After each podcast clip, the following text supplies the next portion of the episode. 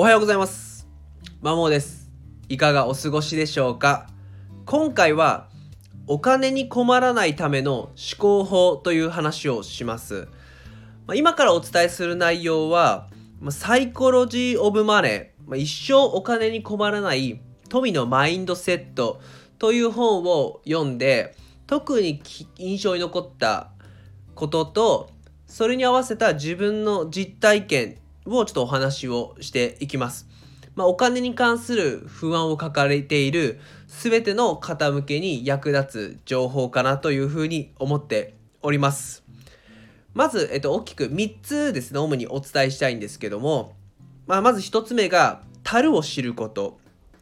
2つ目が、お金が人生にもたらす最大の価値は自由であること。3つ目が、無目的な貯金に大きな価値があること。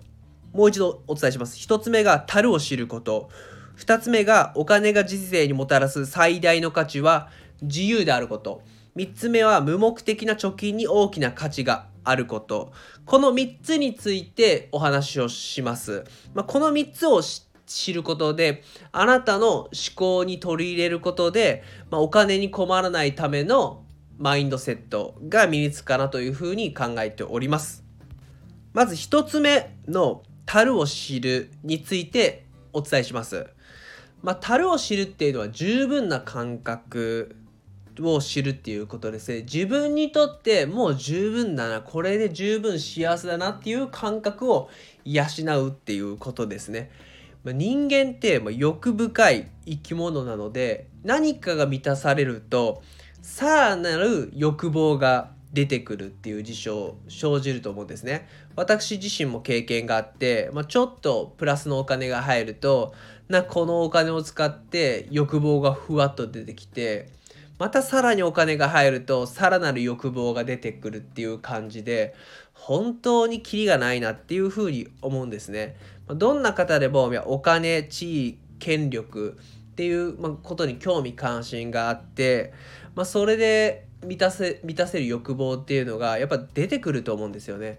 ただこの欲望に止めないともう十分だなっていう、まあ、樽を知るを理解しとかないと自分の中で満たし知らないとですね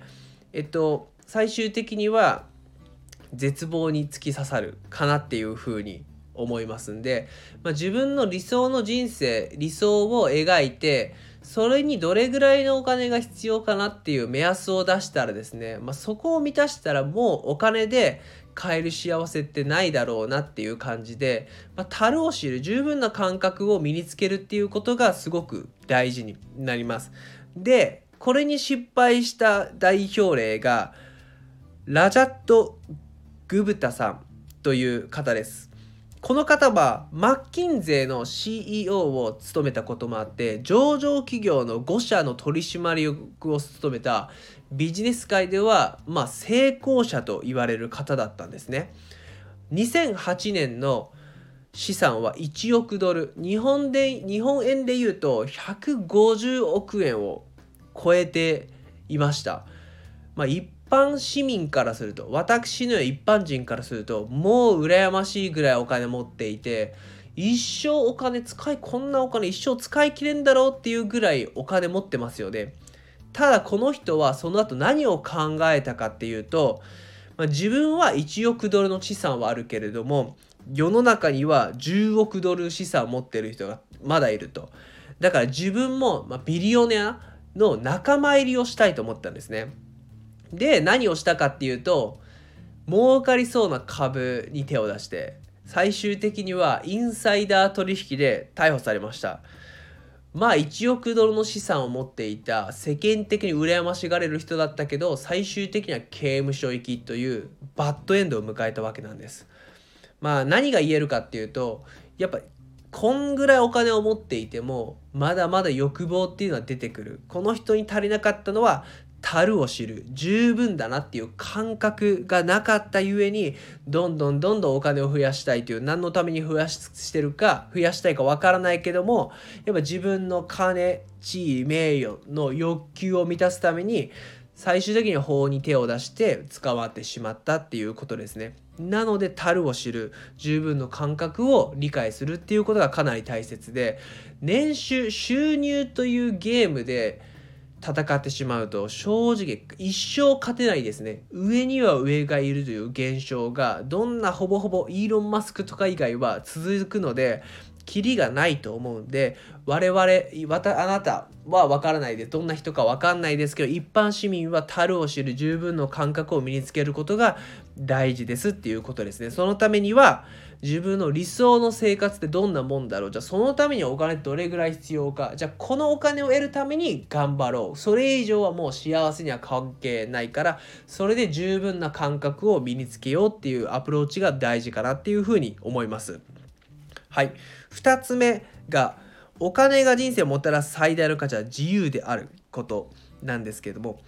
心理学者がですね、考察した幸福のファクターに、一番、一番ではないですね。信頼性が高い要因として、自分の人生を自分でコントロールしているという感覚が幸福度に大きな影響をもたらすっていうデータが出てます。これ日本でも同じ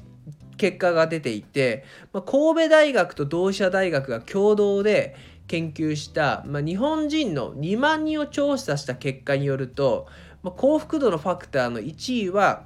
健康次が人間関係でその次に自己決定要は自分の人生を自分で決めているっていう感覚が大事って言われてます。まあ、そういう結果が出てます。その次に所得、学歴とかなので、お金よりも自分の人生を自分でコントロールしてる感覚こそが大事っていうことなんですね。でそのためのツール、それを満たすためのツールがお金ですよっていうことです。あくまでお金は承認欲求を満たすためじゃなくて自分の人生をコントロールしてる要は自由を得るためのツールっていう考え方が大事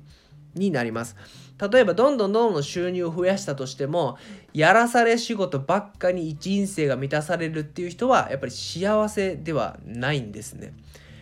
お金を得ることで自分の好きなこと好きな時間を好きなこと好きな人を過ごすっていう自由を得ることこそがお金の得るお金を増やすための最大の目的なんですね。でこれをさらに強めるためのデータっていうのがあって老年学者のカール・ピレマーさんっていう方がアメリカの高齢者や1000人にインタビューを行ったんですね。でその結果として言えることが収入を基準に仕事を選んだ方がいいっていう人は誰一人いなかった。他にも欲しいもののために一生懸命働いた方がいいという人は誰もいなかった。周りと同じくらい裕福で収入があることが幸せに結びつくって考えてる人も誰もいなかったんですね。それでも友情や家族関係や何か自分自身の大きな目的のために活動することが人生を有意義に、まあ、幸福度を高めるもんだっていうふうに言ってること言ってました。なのでお金とかだけじゃなくてやっぱ自由とか自分の大切なものをに時間を使えるっていうことが幸せをになるっていうことです。はい。最後3つ目ですね。無目的な貯金こそに価値があるっていうことです。まあ、これも2つ目のお金をもたらすお金がもたらす最大のメリットは自由っていう風に似てるんですけどもお金があることで、まあ、無目的な貯金をすることによって何ができるかっていうと例えば今の仕事嫌だなもう無理だっていう時に選択肢が広がりますよね。貯金がないとですね正直働かなきゃいけないのでなかなか仕事嫌でもやめられないんですよただ貯金がしっかりあって例えば数年分の生活は何もしなくて大丈夫だなっていう状態であればやめるっていう選択が増えてくるんですね。で自分の人生の選択肢が増えて柔軟的な考え方でさまざまなことにチャレンジできるっていうのが大きなメリットなのでちょ迷惑な貯金の目的がなくてもただ貯金をすることでいざという時に自分の選択肢を広げることができる。なので無目的な貯金にこそ大きな価値があると言っています。でこの、えっと、サイコロジー・オブ・マネーでは収入引くエゴが貯金っていう式を出してます。だからまあ最低限生きるための資質以外は基本エゴだよねっっていうことなんですね。でこのエゴっていうのはどういうことかっていうと人によく思われたいとか他人の目を気にするあまりに使うお金、まあ、高級時計とか高級車とか高級な服とか、まあ、そんなところですね。それが好きっていうよりは人によく思われたいっていうために使うものがエゴ。だからこのエゴはいりませんっていうことですね。で残酷な話例えばあなたが高級車に乗ってます。羨ましいだろうって思われたいと。ただ残念ながらそれを見てる人っていうのはあなたに興味はないんですね。高級車かっけえ自分も乗りたいななので乗ってる人に興味はない。だからあなたが高級車に乗ってよく思われたいと思ってもあなたに興味はないっていうことですね。ま、強いて気にするとしたらどんな人なんだろう？経営者なのかな？医者なのかな？みたいなそんな感じであなたという人自身を深く興味を持とうと思う人は多分誰もいませんっていうことです。なので無目的な貯金は大事であることと最低限の生活を維持する以外のお金の使使い道は単なるエゴであることを認識することでお金の使い方を見直したり